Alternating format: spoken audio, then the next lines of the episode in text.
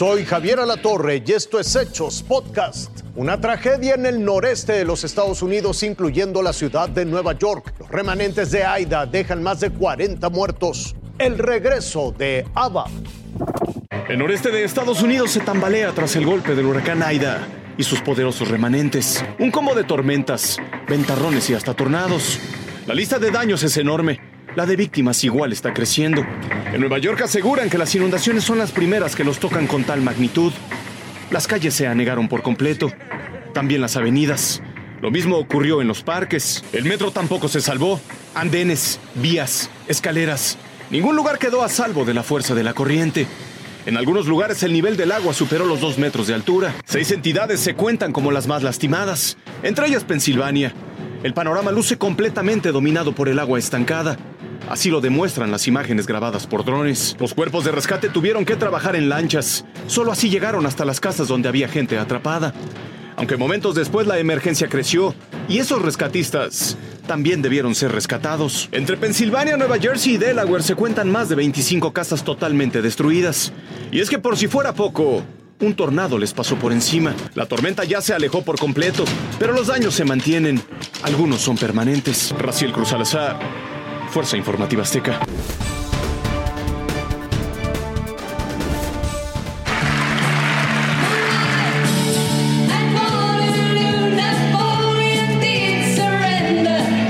Fueron la sensación sueca de Eurovisión.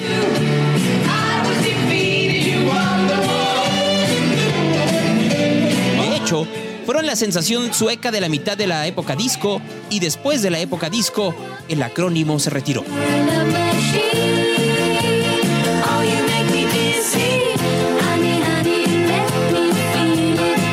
Sin embargo,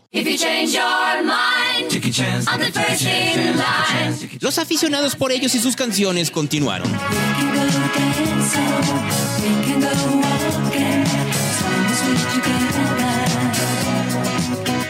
Hoy,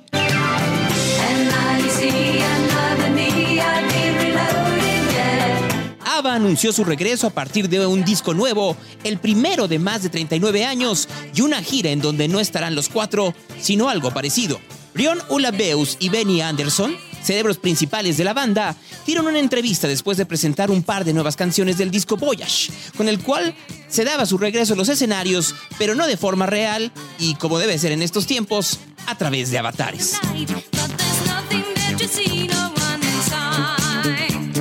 Sí, un juego de palabras para la manera digital, en donde harán una gira mundial con los éxitos que, por alguna extraña razón, encantan a los cineastas australianos y todavía a la generación boomer. Mamma mia, here we go again. My, my, how can I? El cuarteto que decidió separarse luego del divorcio que hubo entre ambas parejas no había hecho absolutamente nada durante décadas, a excepción, por supuesto, de la colaboración entre los dos compositores para las películas y obras de teatro, en donde la música de ABBA era personaje principal, como lo es Mamma Mía, éxito de Broadway que se llevó a la pantalla grande con la actuación de Meryl Streep. Mamma mia, here I go again. My, my, how can I resist ya?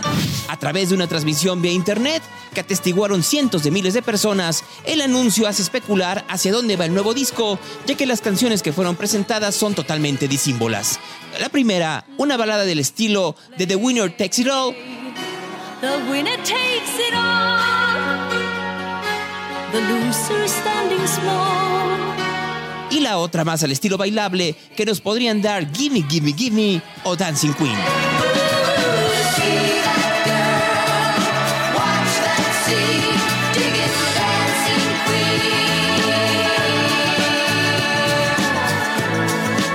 Como sea, el fenómeno sueco de los 70 está de regreso. A ver cómo les va en un mundo fragmentado de música en streaming, de festivales parados por la pandemia, pero muy importante, todavía con ganas de bailar. Gonzalo Oliveros, Fuerza Informativa Azteca. Esto fue Hechos Podcast.